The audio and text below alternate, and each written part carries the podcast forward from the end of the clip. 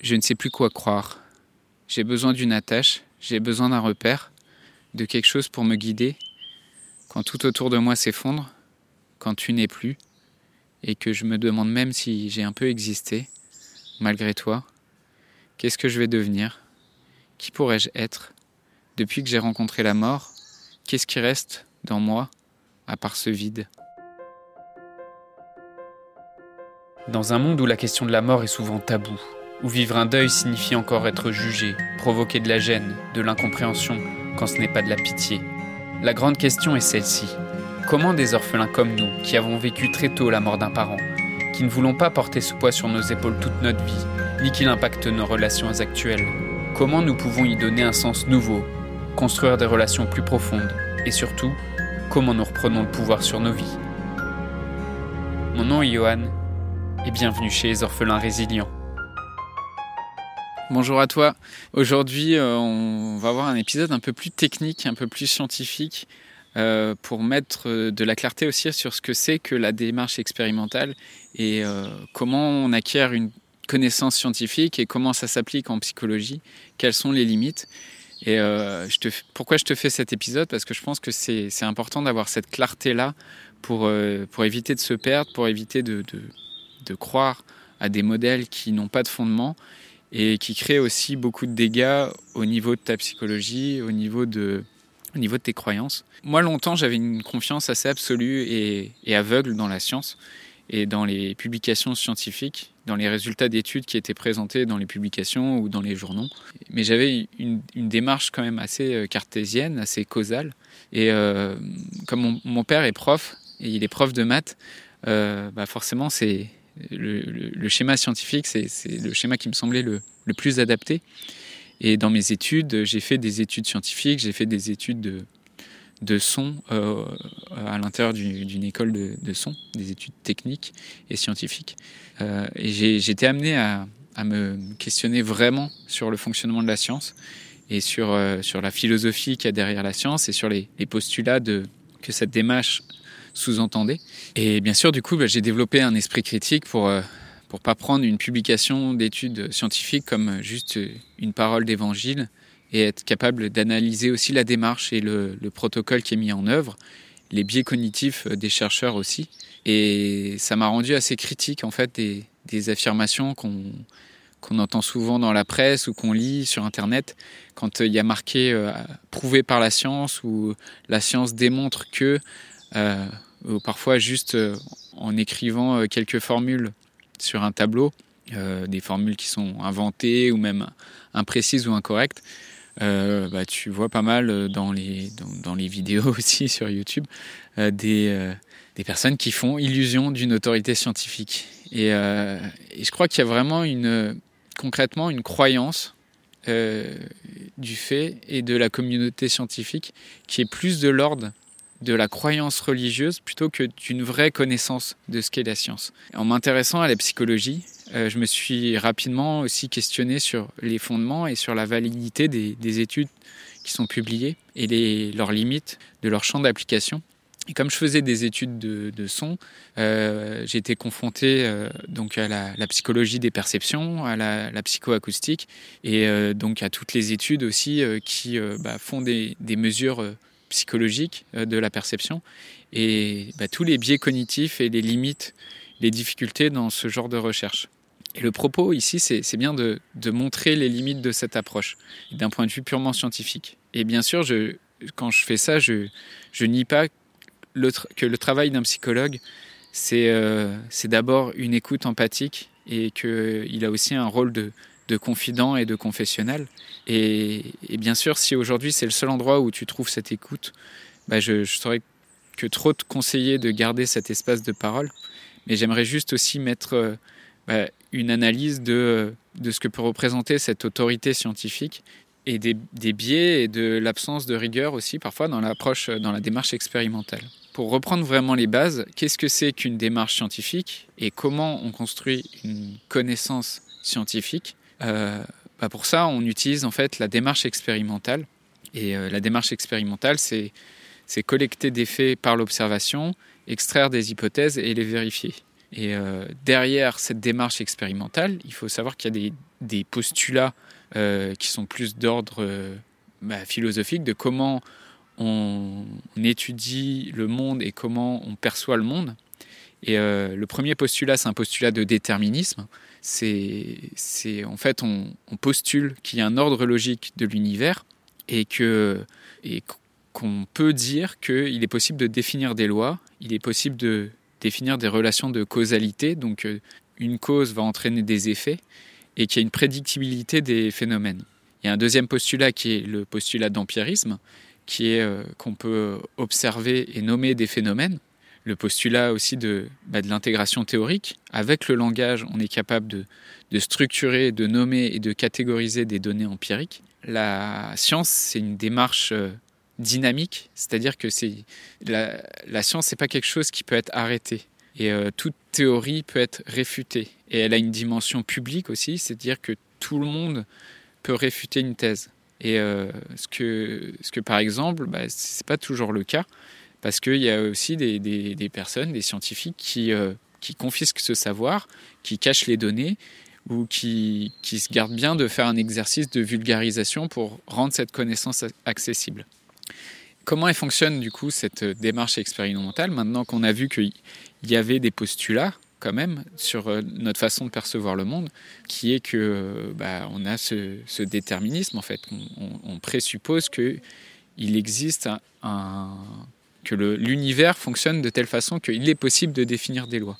Euh, donc la, démarche expérimentale, elle, euh, elle comporte plusieurs étapes dans lesquelles euh, bah, on commence par énoncer un problème à partir d'une observation. Quelle question on va poser? C'est quoi l'objet d'étude qu'on va, qu'on va avoir? Et quelles sont les hypothèses? À partir de ça, donc on, on définit des hypothèses, on définit les limites euh, et, on définit cet, objet d'étude, ce, modèle qu'on va, qu'on va étudier. Et euh, on en fait un protocole d'expérience, ce qu'on appelle le plan de recherche.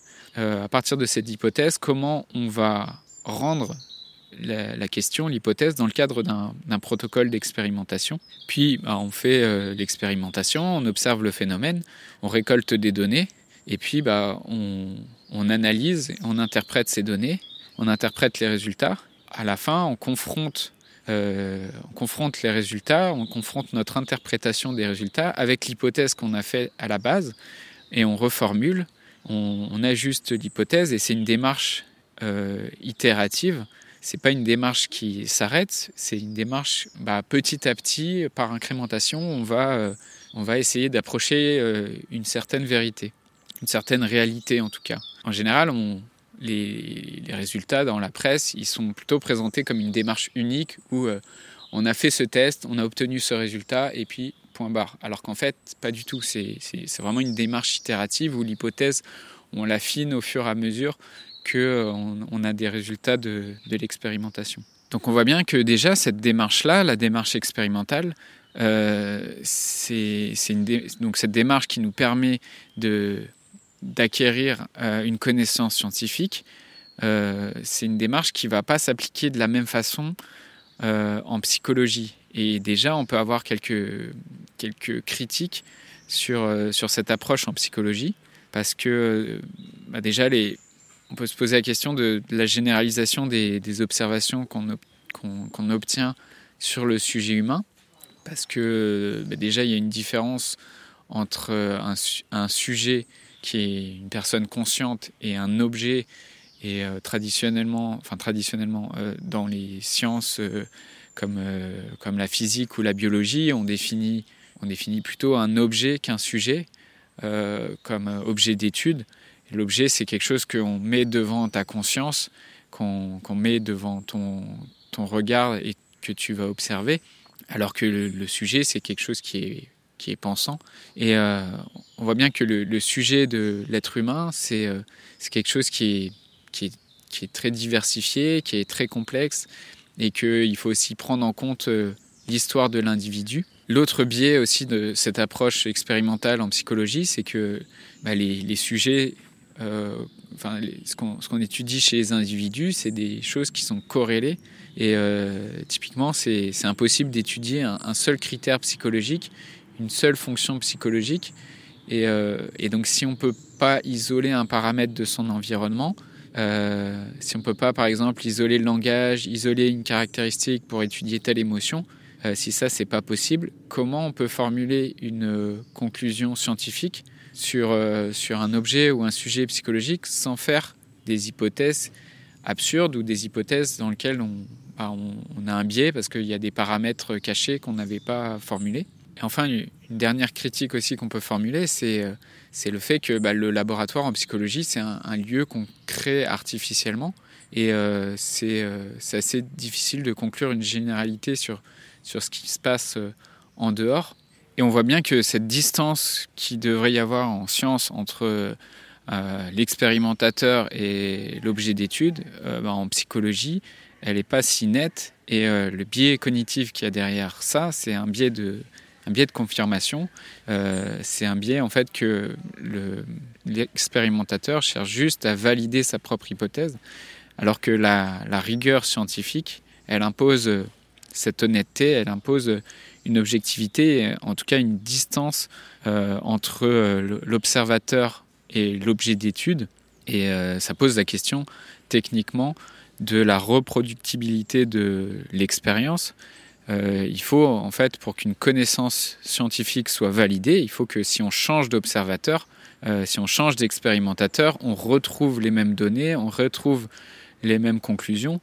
Et, et en psychologie, c'est plus compliqué parce que bah, il y a ce lien entre l'objet euh, ou plutôt le, bah, le sujet d'étude qui est donc un, être humain, et euh, l'expérimentateur qui est, euh, bah, qui est présent, et il y a cette interaction psychologique entre les deux. Et en tout cas, il faut garder à l'esprit que les, conclusions des études psychologiques, elles ont un caractère relatif et provisoire, et que, comme chercheur, il faut avoir le courage aussi de remplacer les affirmations, de, de questionner les énoncés quand l'expérience elle contredit l'énoncé. Par exemple, il y, a une, confusion qu'on retrouve souvent dans les, articles scientifiques ou même des fois concrètement dans les publications scientifiques. Euh, c'est la confusion, et c'est un défaut de logique, c'est la confusion entre une corrélation et une causalité. La corrélation, ça va être le fait d'observer que deux phénomènes semblent être corrélés, et la causalité, ça va être de dire que un, une cause A provoque un effet B. L'exemple, l'exemple le plus parlant de ça, c'est un article qui avait été publié qui disait que, euh, où en fait il y avait une corrélation entre le, le nombre de prix Nobel reçus dans un pays et euh, le, la quantité de chocolat que les gens mangeaient dans ce pays. Et donc l'article conclu, concluait que euh, plus on mange de chocolat, plus on est intelligent. Et, et donc, en fait, ce que l'étude. Alors, déjà, c'est pas du tout ce que l'étude scientifique euh, disait. L'étude scientifique parlait juste d'une corrélation. Et donc, la corrélation, c'était de dire bon, bah, on a fait des mesures d'un côté euh, des gens, de, la consommation de, chocolat des gens. Et de l'autre côté, on a compté le nombre de, prix Nobel reçus dans ce pays. Et euh, bah, bizarrement, on se rend compte que les gens, les pays dans lesquels on mange beaucoup de chocolat sont aussi les pays dans lesquels euh, on, a, on reçoit beaucoup de prix Nobel. Mais est-ce que de là, on peut en conclure que manger du chocolat rend intelligent? Bah non, en fait. Parce que euh, ça, ça sous-entend. donc ça, ça, serait définir une relation de causalité entre le fait de manger du chocolat et le fait d'être plus intelligent. Et en fait, le, le défaut de raisonnement, c'est déjà, un, qu'est-ce qui nous dit que la causalité elle s'opère dans ce sens-là Qu'est-ce qui nous dit que parce qu'on mange du chocolat, on est plus intelligent? Est-ce que c'est pas le fait, à l'inverse, d'être plus intelligent, d'être plus intelligent qui nous fait manger du chocolat? Ça, scientifiquement, on n'est pas capable, à partir d'une corrélation, de conclure ça. Et l'autre biais à cela, c'est que euh, bah, peut-être il y a juste un troisième paramètre dont on ignore l'existence, qui lui est la cause de ces deux effets. Et euh, bah, concrètement, euh, simplement, est-ce que c'est pas juste le fait que euh, si tout à coup on va se mettre à étudier la richesse des pays, bah, il se trouve que le chocolat est, une, denrée rare, enfin une denrée chère en tout cas, et que bah, le fait d'être dans un pays riche, c'est aussi ce qui permet d'avoir accès à une meilleure éducation, à une meilleure culture, et à faire des études supérieures et donc à produire plus de prix Nobel. Et donc on voit bien qu'en fait ce qui était à la base, ce qu'on cherchait à définir comme un critère de causalité entre le fait de manger du chocolat et le fait d'être intelligent, en fait il y a un troisième paramètre qu'on avait avait ignoré, qui est le, paramètre de la richesse, et qu'en fait, c'est pas pas manger du chocolat qui rend plus intelligent, mais enfin en tout cas qui permet d'accéder à plus de prix Nobel, mais c'est par contre le fait d'être riche euh, permet de, manger plus de chocolat et de se payer ce chocolat, et le fait d'être riche permet d'accéder à des études, permet d'accéder à, la connaissance et permet aussi de produire des, prix Nobel. Donc on, voit bien que il y a souvent ce défaut d'une logique rigoureuse scientifique et euh, la différence entre une corrélation et, une causalité, ça, illustre très bien ce, défaut de, de, rigueur scientifique. Donc c'est tout cet esprit critique que je veux t'amener à avoir par rapport à ces approches euh, psychologiques et même par rapport à ce que tu lis sur la science euh, d'habitude, parce que l'étiquette scientifique, en fait, c'est vraiment devenu un critère d'autorité, et même si parfois il cache des erreurs de raisonnement, des démarches scientifiques qui sont assez peu rigoureuses, quand c'est pas euh, justement de, l'enfumage avec euh, juste on écrit quelques équations sur un tableau pour faire croire qu'il y a une dimension scientifique à ce qu'on fait, alors qu'en fait il n'y a, a, rien de, de, tout cela. Et euh, c'est ça ce qui me rend assez critique vis-à-vis de l'approche psychologique classique et de la démarche expérimentale, en tout cas en, psychologie. Et donc, bah, avec cette démarche expérimentale, cette démarche scientifique euh, qui, euh, bah, qui est celle qui permet justement d'établir une connaissance scientifique, euh, on voit bien tout de suite tout ce qui n'est pas scientifique. Et quand je dis que c'est pas scientifique, je suis pas en train de juger, de dire que c'est quelque chose de mal. Je dis juste, je, je, je remets les choses à, à, leur place. Il y a de la connaissance scientifique, il y a un autre type de, de connaissance euh, ou, de, ou de, de, création, on va dire, qui n'est pas scientifique. Et euh, dans cela, il y a ce que j'appelle la, psychologie de comptoir, ou euh, euh, celle qui fait appel au bon sens commun, qui est basée sur des dictons. Et ce qui n'est pas scientifique, c'est de se dire, bah, ça ressemble à ça, donc c'est ça. Et, et, donc, par exemple, la psychanalyse, la psychanalyse, ce n'est pas un, fait scientifique, parce que ça s'appuie sur des métaphores, ça s'appuie sur des analogies, sur euh, le lapsus, sur euh, des automatismes, des associations d'idées, mais c'est juste un modèle. Et euh, typiquement, le, le, le, concept d'Oedipe, ce n'est qu'un modèle. Et c'est un, une invention d'un mec euh, qui s'appelle Freud, qui a, lu la mythologie grecque et qui s'est dit ah bah ça, ça ferait une belle histoire. Et euh, parce qu'aujourd'hui, la psychologie cognitive, donc qui adopte plus cette démarche expérimentale, euh, elle démontre qu'il n'y a aucun fondement euh, au complexe d'Oedipe. Et c'est très simple en fait. Il suffit d'aller voir des cultures où la cellule familiale elle est différente de celle qu'on connaît en Europe. Euh, qui est une structure familiale qui est différente du père, mère, enfant, euh, ou euh, par exemple bah, avec, dans des sociétés matriarcales où, où les enfants sont élevés par un groupe de femmes, ou dans toutes sortes de sociétés où la cellule familiale est différente, on voit bien que bah, le complexe d'Oedipe est dicté par Freud, il n'a rien d'universel.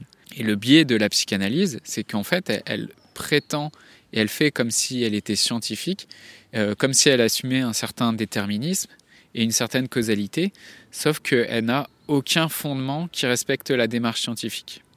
Et donc ce qui n'est pas scientifique aussi, euh, dans le bon sens commun, c'est simplement de formuler des stéréotypes, de se dire que je crois que telle personne a ce comportement parce qu'elle a euh, tel sexe, tel âge, tel statut social ou professionnel, tel signe astrologique. Et par exemple, l'horoscope et l'astrologie, ce ne sont pas des connaissances scientifiques parce qu'elles ne, su ne suivent pas la démarche scientifique expérimentale qui permet d'établir une connaissance scientifique. Ça ne veut pas dire que c'est quelque chose de, de mal, mais c'est quelque chose qui a plutôt de l'ordre de la croyance plutôt que de l'ordre de la connaissance. Et c'est la même chose avec la psychanalyse.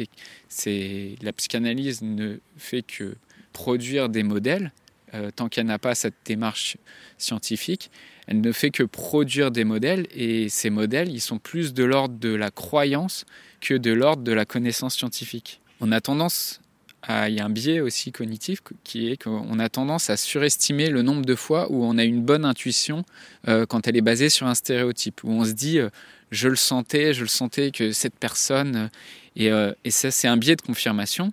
Et euh, parce que si je crois quelque chose, je vais, euh, bah, je vais très nécessairement aller chercher une validation de, cette croyance. Et mais euh, la démarche scientifique, elle nous invite à avoir vraiment une observation neutre, une observation objective et scientifique. Et je dis pas, je te le répète, je ne dis pas que ce qui n'est pas scientifique est moins bien.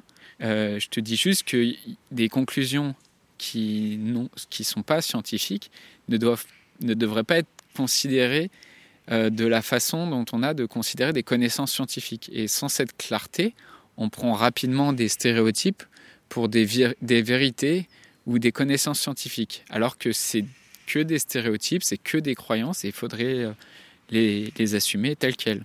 Est-ce que ça veut dire qu'il faut tout rejeter euh, de, des approches qui sont des connaissances qui ne sont pas scientifiques euh, ou euh, qu'il faut même tout rejeter de l'approche psychologique, parce que bah, je t'ai montré qu'il y avait aussi des limites à cette approche, euh, à cette connaissance euh, scientifique de la, de la psychologie. Est-ce que ça veut dire qu'il faut, qu'il faut tout rejeter? Bah non, mais je pense qu'il faut quand même avoir un esprit critique par rapport à ce qui est annoncé comme une science ou ce qu'on t'apporte comme scientifiquement prouvé et quelque chose qu'on nous sort à toutes les sauces et, euh, avoir un peu du, recul et de l'esprit critique vis-à-vis -vis de ça. Et euh, voilà, je dis pas non plus que parce que c'est pas une science, ça n'a aucun intérêt. Et, euh, donc pour moi, le psychologue, c'est euh, quelque part un mélange entre un psychiatre euh, donc euh, un psychiatre, c'est plutôt quelqu'un qui se revendique comme un médecin, qui va prescrire des médicaments, euh, qui va avoir une analyse médicale, qui, va, voilà, qui va se baser sur le domaine médical et biologique pour, faire des, pour étudier des symptômes, définir une pathologie et, établir un traitement. Et donc, qui va s'intéresser plutôt à une approche bah, biochimique, bioneurologique, et comment on va traiter des problèmes d'hormones à partir de médicaments, comment on va calmer des angoisses. Et donc le psychologue, il, hérite aussi un peu de ce, côté-là.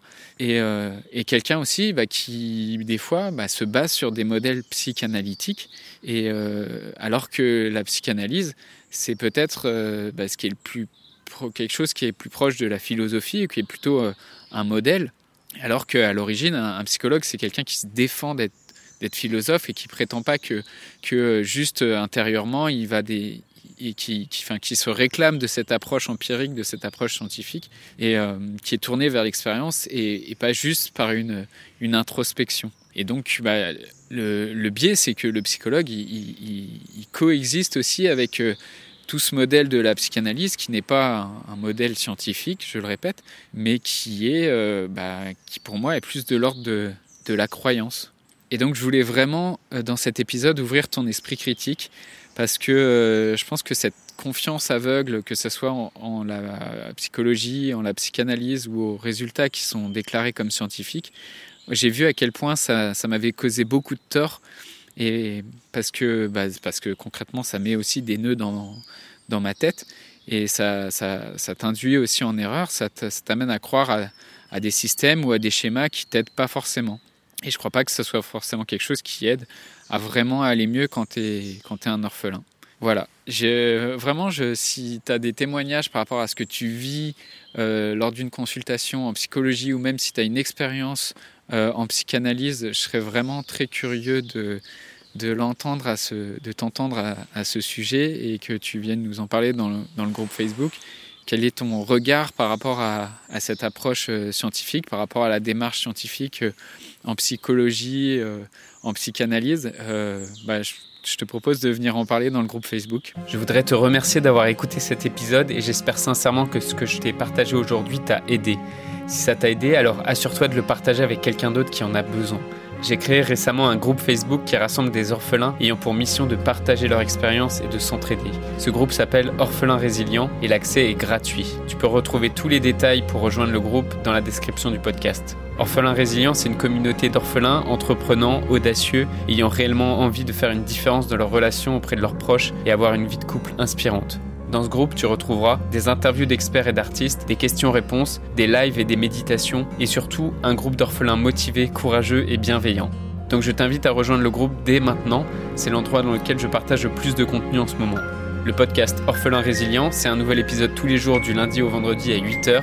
Merci encore pour ton écoute. Je te laisse découvrir le sujet du prochain épisode. À très vite. Dans le prochain épisode, on parlera d'une théorie qu'il existe sur les livres Harry Potter sur la question du deuil.